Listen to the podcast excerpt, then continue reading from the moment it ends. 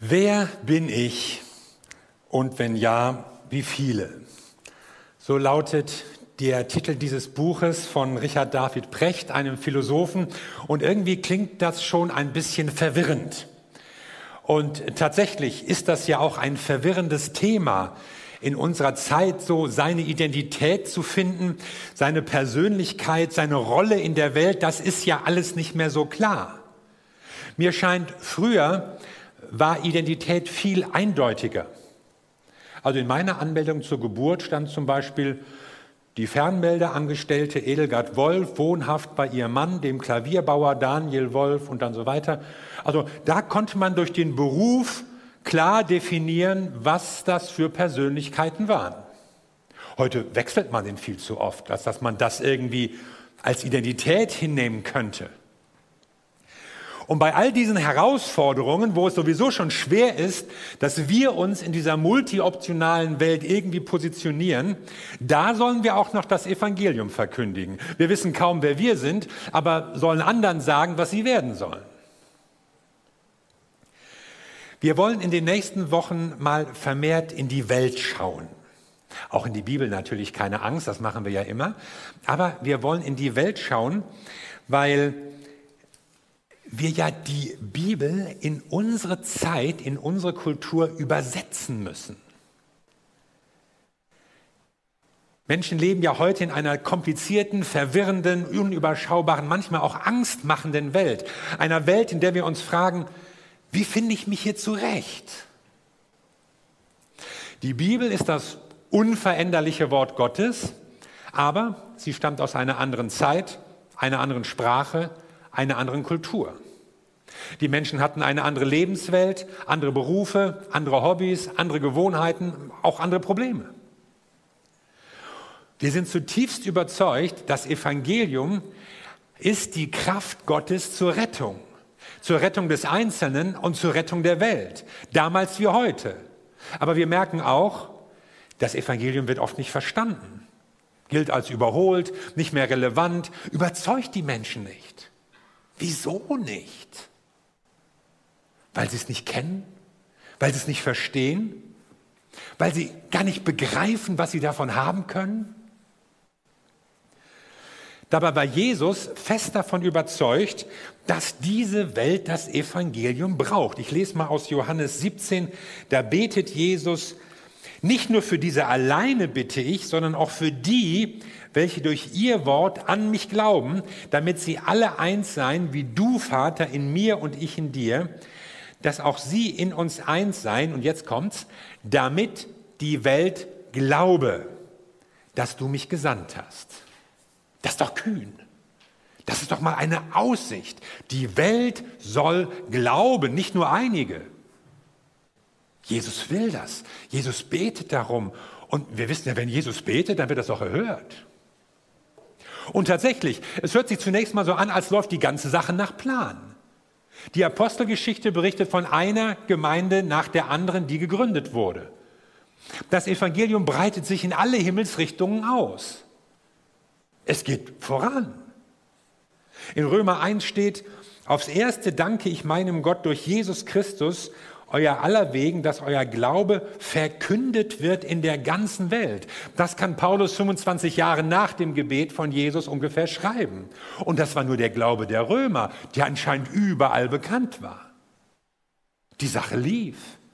Und noch einige Jahre später schreibt er in 1 Timotheus 3, Anerkannt groß ist das Geheimnis der Gottseligkeit. Und jetzt kommt so eine Art Glaubensbekenntnis über das Evangelium und über Jesus, der offenbart worden ist im Fleisch, gerechtfertigt im Geist, gesehen von den Engeln, gepredigt unter den Nationen, geglaubt in der Welt und aufgenommen in Herrlichkeit. Es wird geglaubt. Es breitet sich aus. Das Evangelium ist auf einem Siegeszug rund um diese Erde. Für Jahrhunderte schien es nur aufwärts zu gehen. Und heute? Heute hat man auf jeden Fall in Europa den Eindruck, dass es dem Evangelium nicht mehr so gut geht. Christentum eher so auf einer Rolltreppe abwärts. Es ist auch nur ein schwacher Trost zu wissen, dass Kirchen in Südamerika und Afrika wachsen. Unsere Welt entchristlicht sich rapide. Was tun? Können wir dann noch gegenhalten? Oder geben wir auf, froh, dass man uns noch einigermaßen in Ruhe lässt? Reicht es uns, dass unsere Gemeinde vergleichsweise groß ist, auch wenn der Rest der Stadt sich nicht viel für das Christentum interessiert? Wie können wir das Evangelium in einer Zeit verkündigen, die das Christentum für eine veraltete und überholte Religion von gestern hält? Das Christentum hat die Welt, auf die es traf, grundlegend verändert. Und manche tragen sich auch heute in dem Optimismus, das könnte noch mal passieren. Ja, warum nicht? Was im ersten Jahrhundert ist, das kann doch auch im 21. auch noch mal sein. Aber man darf natürlich nicht vergessen, damals traf eine neue Religion auf eine alte Welt. Heute trifft eine alte Religion auf eine neue, sich auf jeden Fall immer rascher verändernde Welt. Was bedeutet das für uns? Ich möchte mal drei Beobachtungen mit euch teilen, die ich meine, so in der Welt machen zu können. Ihr könnt ja mal mitverfolgen, ob ihr das auch so nachvollziehen könnt. Wir haben über den Anspruch gesprochen, ja, den Anspruch des Evangeliums von Jesus, von Paulus. Jetzt sprechen wir mal über die Wirklichkeit. Meine erste Beobachtung ist, die Welt will das Evangelium nicht. Jedenfalls gibt es einen ungebrochenen Trend zum Säkularismus. Der kanadische Philosoph Charles Taylor hat ein bedeutsames Buch geschrieben, ein säkulares Zeitalter. Und mit Säkularismus meint man eben eine Weltanschauung, in der Kirche, Glaube, christliche Traditionen keine Rolle mehr spielen oder kaum noch. Man erlaubt ihnen nicht mehr unsere Wirklichkeit zu definieren oder zu deuten oder zu bestimmen. Der Einfluss der Religion ist weitgehend zurückgedrängt. Die Kirche hat ihre Macht verloren und auch ihre gesellschaftliche Prägekraft. Es ist keine Selbstverständlichkeit mehr, an Gott zu glauben. Während es früher fast undenkbar war, nicht an Gott zu glauben, ist es heute nicht nur denkbar, nicht an Gott zu glauben, sondern fast undenkbar, noch an ihn zu glauben. Und das geht nun schon seit 500 Jahren so. Mal schneller, mal langsamer, mal auf, mal ab, naja, eigentlich mehr ab als auf. Schauen wir uns doch mal so die wichtigsten Stationen an. Im 15. Jahrhundert kam Kopernikus und zeigte uns, dass wir, die Menschheit, nicht der Mittelpunkt des Universums sind, sondern nur ein Wandelstern, der sich um die Sonne dreht. Im 19. Jahrhundert gab es dann einen Charles Darwin, der den Leuten klar machte, dass wir als Menschen keineswegs die Krone der Schöpfung seien, sondern nur Produkt des Zufalls, das sich irgendwie entwickelt hat neben vielen anderen Lebewesen. Im 20. Jahrhundert wirkte dann ein Sigmund Freud, der uns dann klar machen wollte, dass wir nicht mal über unsere eigenen Gedanken und über Persönlichkeiten Herr sind, sondern eher von dunklen, unbewussten Kräften irgendwie gespeist und gesteuert seien. Heute spricht man viel von künstlicher Intelligenz. Werden wir bald alle von Maschinen bestimmt werden, weil die ja alle klüger sind als wir? Und zu dem allen hat sich über Jahrhunderte eine bibelkritische Wissenschaft entwickelt, die eigentlich das Neue Testament, überhaupt die ganze Bibel ihrer historischen Glaubwürdigkeit beraubt hat und auch ihren Wahrheitsanspruch hinterfragt und das alles setzt sich natürlich total in Widerspruch zu dem, was die Kirche glaubte, was viele Menschen bislang geglaubt haben, was auch der kirchlichen Lehre bis dahin entsprach.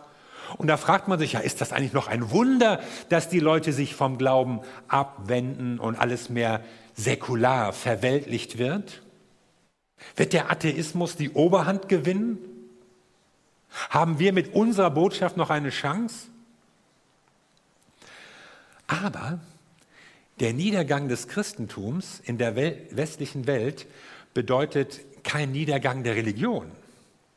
Und damit kommen wir zu einer zweiten Beobachtung. Die Welt sucht nach Sinn. Und man kann auch eine Art Wiederkehr der Religion beobachten. Der Philosoph Jürgen Habermas spricht von einem postsäkularen Zeitalter, also einem nachweltlichen Zeitalter. Säkularismus war gestern. Alle Vorhersagen, dass die fortschreitende Säkularisierung die Religion abschaffen würde, haben sich als falsch erwiesen.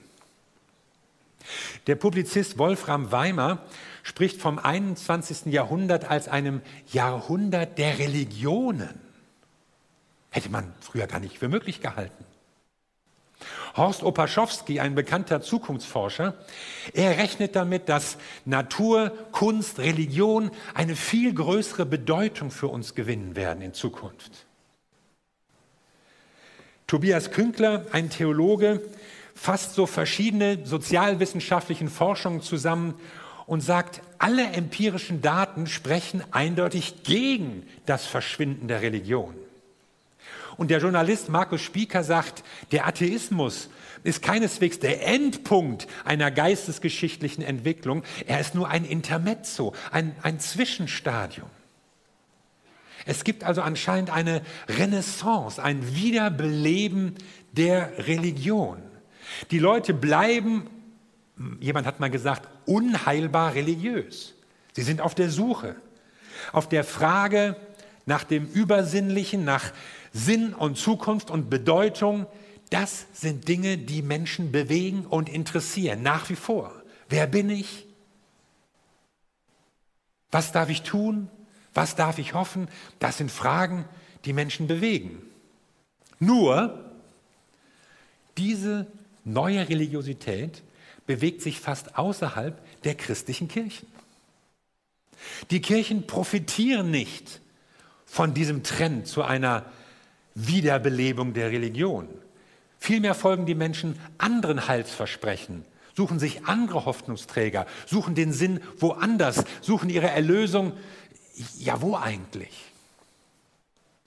Ich will mal ein Beispiel wagen, das mit einer dritten Beobachtung verbinden. Menschen suchen nach Erlösung. Kann man davon sprechen, dass sich eine Erlösungssehnsucht heute auf die Natur richtet? Alles, was so mit, mit Rettung des Planeten zu tun hat? In meiner Jugend war das Ozonloch über der Antarktis ein großes Thema. Und das Waldsterben in Deutschland und überhaupt die Verschmutzung der Meere oder so. Und als ich das so als Jugendlicher wahrgenommen habe, da, da war ich erstmal entsetzt und, und, und, und fast verzweifelt. Kriegen wir das noch gedreht? Und heute gibt es wieder jede Menge Menschen, die sich wirklich Sorgen machen und verzweifelt sind, wenn sie an die Entwicklung der Erde denken, an das Artensterben, an den Klimawandel, an, an die Umweltverschmutzung. Sprechen wir doch mal über Greta Thunberg, die Persönlichkeit und das Phänomen. Das ist nämlich auch ein Phänomen. Da sitzt eine 15-jährige Schülerin mit einem selbst bepinselten Schild vor dem Parlament in Stockholm. Mann, Mädel, das bringt doch überhaupt nichts. Vergiss es, hätte ich ihr gesagt, wenn ich am 20. August 2018 da vorbeigekommen wäre. Ein Jahr später ist Greta Thunberg die Ikone einer weltweiten Bewegung. Und Tausende und Millionen lassen sich von ihr bewegen und durch ihre Botschaft faszinieren und mitnehmen. Da bewegt die Leute doch was. Da ist doch ein Bedürfnis hinter. Da spricht doch eine Not, eine Verzweiflung, die man ernst nehmen muss. Man kann sie vielleicht überdreht finden. Manche sagen, oh, was wagt dieses junge Mädchen, gestandene Politiker anzupöbeln. Manche werfen ihr vor, sie mache es sich zu einfach, sie habe einen Tunnelblick, sie propagiere einfache Lösungen für komplexe Probleme. Aber ernst nehmen muss man sie. Sie und viele andere. Und das ist auch nicht nur so eine übertriebene Naturliebhaberei. Oh, ist mir doch egal, wenn irgendwelche Insekten aussterben. Ich kann das Gekrabbel sowieso nicht ab. Wieso braucht es auch eine Million Insektenarten? Reichen nicht auch 100.000? Es geht um eine existenzielle Angst. Wie wollen wir denn leben, wenn es überall drei oder fünf Grad wärmer wird? Wenn die Meeresspiegel um zehn Meter steigen? Ja, wenn du alt genug bist, kannst du vielleicht sagen, Ist mir doch egal, ob mein Grab unter Wasser steht. Aber was sagen wir unseren Kindern oder unseren Enkeln? Und dahinter steht die Überzeugung, diese Welt liegt im Argen. Es muss sich etwas Grundlegendes ändern, sagen viele junge Leute. Und das sagen wir Christen doch eigentlich auch schon lange, oder nicht? Und dafür, sagen sie weiter, bringe ich auch Opfer. Ich verzichte auf ein Auto, ich meide Flugreisen, ich esse kein Fleisch, ich trinke keinen Saft. Die ganze vegane Bewegung wegen der Tiere, wegen des Hungers, wegen des Klimas, um die Welt zu verbessern. Wir brauchen eine Wende. Wie nennt man das auf christlich? Umkehr, Buße. Wir brauchen eine Befreiung von den Zwängen unserer Wirtschaftsordnung. Auf christlich Erlösung. Für mich zeigt sich in der Klimaschutzbewegung zumindest teilweise ein religiöses Bedürfnis, weil es um Hoffnung und Zukunft geht, um Umkehr und Erneuerung.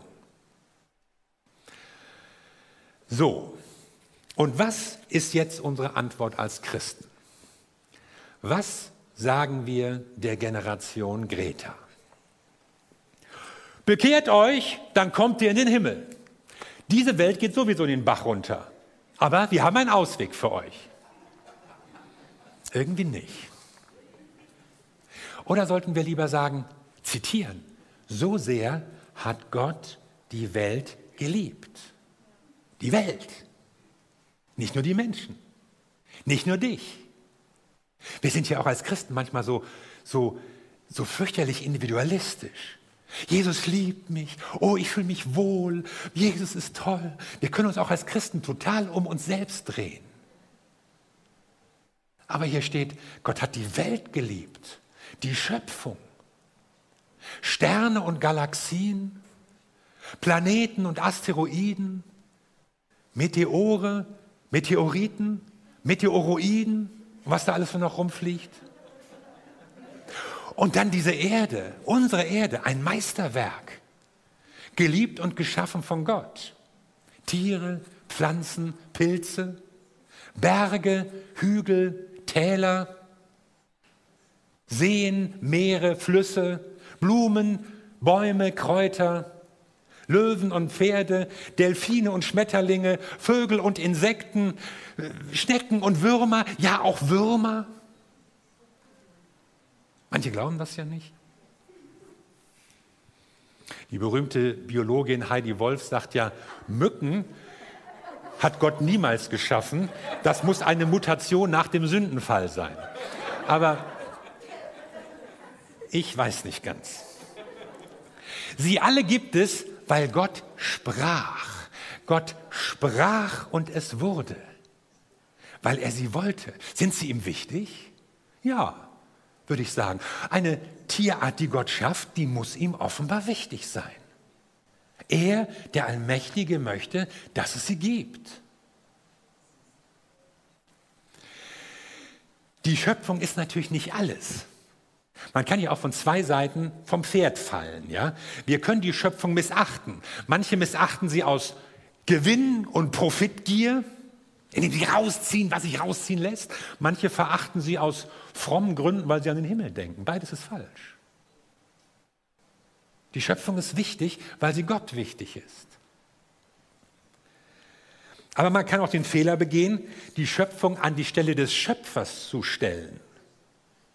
Manche machen das. Schon Paulus kannte solche Leute. Für ihn war diese Vertauschung, dass man anstelle des Schöpfers die Schöpfung, irgendwas aus der Schöpfung verehrt und anbetet, so der Urgrund der Sünde, ja, das Kernproblem unserer Entfremdung von Gott.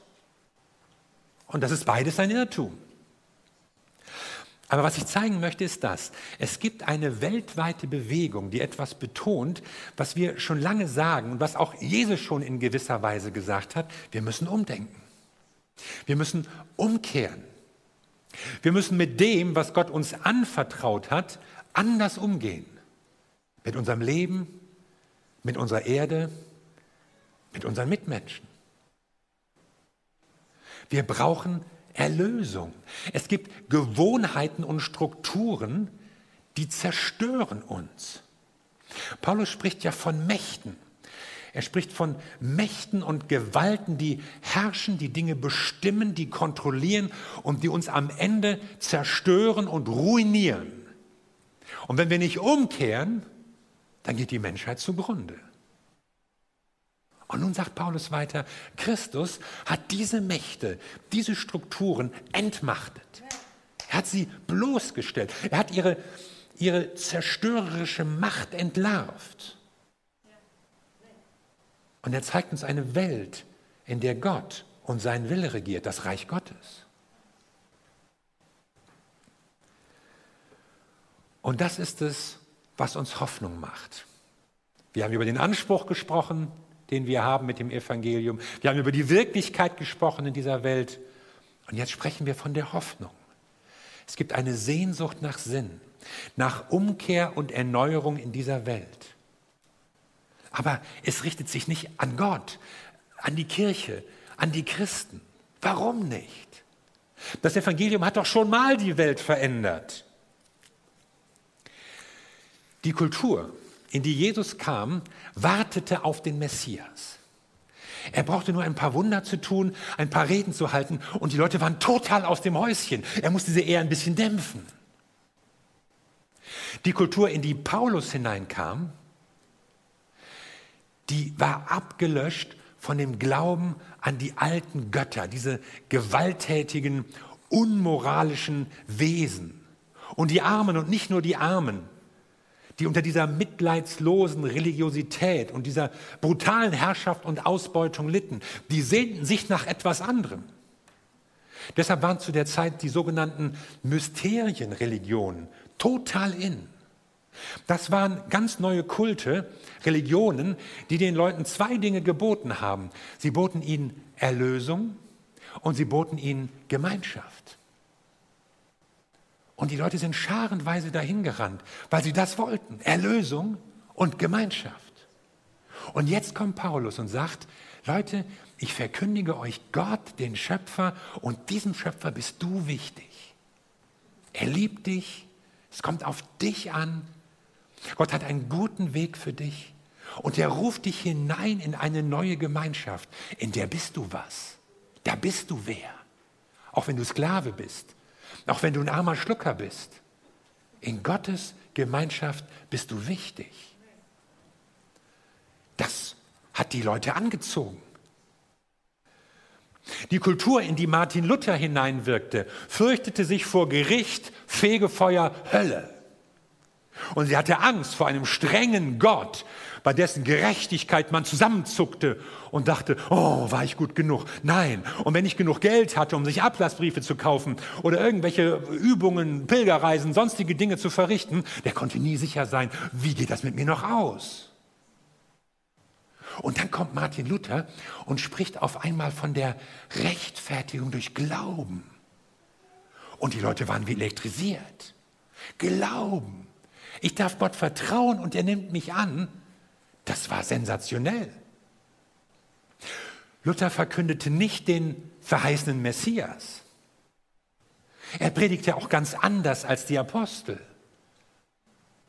weil die Leute in seiner Zeit andere Fragen, andere Nöte, andere Probleme hatten als zur Zeit der Apostel. Und jetzt wir, unsere Kultur. Kein Mensch wartet auf den verheißenen Messias. Niemand rennt durch die Straßen und fragt sich, wie finde ich einen gnädigen Gott, wie bei Luther. Die Leute gehen eher rum und fragen sich, gibt es hier WLAN oder reicht mein Akku? Oder wenn wir es ein bisschen ernster nehmen, wie leben wir in Zukunft? Habe ich überhaupt eine Zukunft? Wir leben auch in einer Kultur, in der die alten Götter fragwürdig geworden sind. Wir könnten viele aufzählen. Nationalismus, Kommunismus, Kapitalismus, Fortschrittsglaube, jede Menge Heilsversprechen, die die Massen eine Zeit lang aufgescheucht haben. Und wo hat es uns hingeführt? Und für viele Menschen zählen leider auch die Antworten der Kirchen dazu. zu diesen uneingelösten Heilsversprechen. Und unsere Antwort darf kein Vertrösten aufs Jenseits sein. Ja, wieso nicht? Es gibt doch eine neue Welt, die Gott schaffen wird. Es gibt doch ein Leben nach dem Tod bei Jesus. Ja, stimmt. Wir warten auf Gottes neue Welt. Wir freuen uns drauf, auf diese Neuschöpfung. Wir müssen uns nicht an diese Welt, an diesen Planeten klammern, so als wäre das unsere einzige Hoffnung. Nein, das ist er nicht. Und trotzdem wäre diese Antwort in ihrer Einseitigkeit falsch. Also, warum vertrösten wir die Menschen nicht aufs Jenseits? Weil Jesus das auch nicht getan hat. Jesus hat eben nicht gesagt, Leute, wartet, bis ihr tot seid, dann wird alles besser. Sondern er sagt, das Reich Gottes bricht jetzt an. Wollt ihr dazu gehören? Jesus hat nicht viel vom Himmel gesprochen, in den wir irgendwann evakuiert werden sondern er sprach vom Königreich der Himmel, das jetzt auf diese Erde kommt und ihr könnt dabei sein. Das war seine Botschaft. Und das hat die Menschen angezogen. Ja, das wollen wir. Und dieses Evangelium, diese gute Nachricht wird geglaubt in der Welt, sagt Paulus dann später. Dieses Evangelium hat die Welt verändert. Es hat Millionen Menschen verwandelt. Es hat die Welt verwandelt. Und wir müssen aufpassen, dass wir das Evangelium nicht als eine Botschaft von gestern verkündigen. Wenn wir wollen, dass das Evangelium in unserer Zeit geglaubt wird, wie es in der Zeit der Apostel oder in der Zeit von Luther geglaubt wurde, dann müssen wir den Menschen zeigen, das Evangelium hat Antworten auf eure Fragen heute. Es ist kein anderes Evangelium, es ist kein verwaschenes Evangelium, es ist immer noch das Evangelium, das die Kraft Gottes zur Rettung ist. Aber es ist das alte Evangelium, das die Ängste der Menschen ernst nimmt, damals wie heute. Und das sich ihrer Nöte annimmt, damals wie heute. Das Evangelium, das ihnen Antworten gibt. Nicht immer die, die sie hören wollen, aber hören mussten.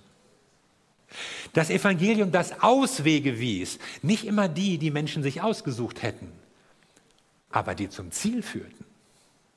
Das Evangelium, das Lösungen anbot, nicht immer die, auf die wir gehofft haben, aber die halfen. Und deshalb schämen wir uns des Evangeliums nicht, weil es eine Kraft Gottes ist zur Rettung. Und das gilt auch im säkularen Zeitalter. Das gilt auch in unserer kirchenskeptischen Ära. Das gilt auch in einer Welt, in einer Zeit, wo viele Leute die Nase voll haben von Riten und Religion und Päpsten und Pfaffen und Kirchen und Christen. Leider. Aber nicht von Jesus. Ich behaupte, die Menschen haben nicht die Nase voll von Jesus, weil sie ihn noch gar nicht kennen. Und wenn sie ihn kennen würden, dann sähe das ganz anders aus. Und vielleicht waren es manchmal Riten und Religionen und Päpste und Pfaffen und Christen und Kirchen, die in den Weg und den Blick versperrt haben auf Jesus Christus. Würden sie doch Jesus in uns sehen. Was können wir also tun? Wir haben die Botschaft, die die Menschen brauchen. Ach, das klingt wieder so überheblich. Wir haben die Botschaft, die ihr braucht. Sagen wir es mal umgekehrt. Die Botschaft hat uns. Sie hat uns erreicht. Gott hat uns gerettet. Gott ist zu uns gekommen in Jesus Christus. Wir sind doch nicht Christen geworden, weil wir schlauer sind, weil wir so fantastisch nachgedacht haben über die Fragen der Welt, weil wir die besten Philosophen sind, die es gibt, sondern weil Gott uns gefunden hat. Irgendwie. Du kannst es nicht erklären. Das ist auch nicht dein Verdienst, dass du Jesus kennengelernt hast.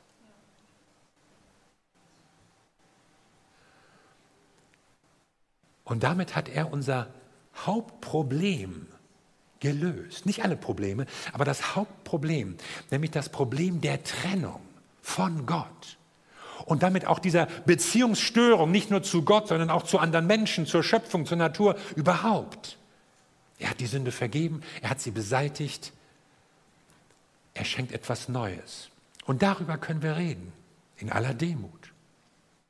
Und das können wir den Menschen zeigen, mit unserem Leben. Und das berührt Menschen auch immer wieder. Dich doch auch. Das hat uns doch angesprochen, als wir Jesus kennengelernt haben. Jesus sieht mich, Jesus kümmert sich. Bei Jesus finde ich Antworten auf meine grundlegenden Fragen. Diese Welt hat sich geändert und sie ändert sich weiter und vielleicht schneller als je. Aber Jesus nicht. Jesus ist derselbe. Und er schaut immer noch auf uns und unsere Nöte und unsere Bedürfnisse und will Antworten auf unsere Fragen geben. Und deshalb kann ich, kann Mann und Frau auch heute noch an Gott glauben, weil Gott in Jesus Christus zu uns kommt, weil Jesus da ist, der dir sagt, was du ihm bedeutest, wer du bist und was aus dir werden kann. Weil es um Jesus geht, der für diese Welt und für dich einen guten Weg und einen guten Plan hat. Amen. Lass uns zusammen beten.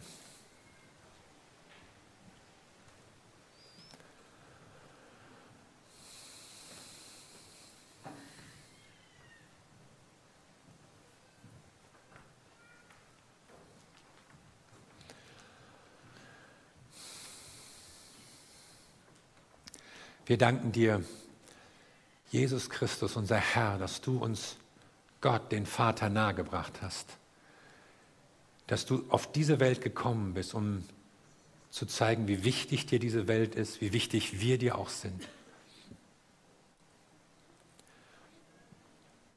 Und wir beobachten oftmals schmerzhaft, wie wenig Menschen sich für dich interessieren und wie wenig überzeugend wir rüberkommen und wie das gerade so in Deutschland oder bei uns im Westen schwierig ist, Menschen für Jesus zu erwärmen. Und wir bitten dich einfach, Herr, dass du uns Wege zeigst zu den Menschen. Überzeugende Wege, ergreifende Wege. Und wir möchten uns von dir senden und gebrauchen lassen, den Menschen zu begegnen, damit sie Jesus sehen, damit, damit sie Jesus kennenlernen. Wir wollen, dass diese Welt noch einmal verändert wird durch das gute Evangelium, durch die gute Nachricht eine Botschaft des Friedens und der Gerechtigkeit, eine Botschaft der Versöhnung zwischen Familien, zwischen Menschen, zwischen Völkern und Staaten.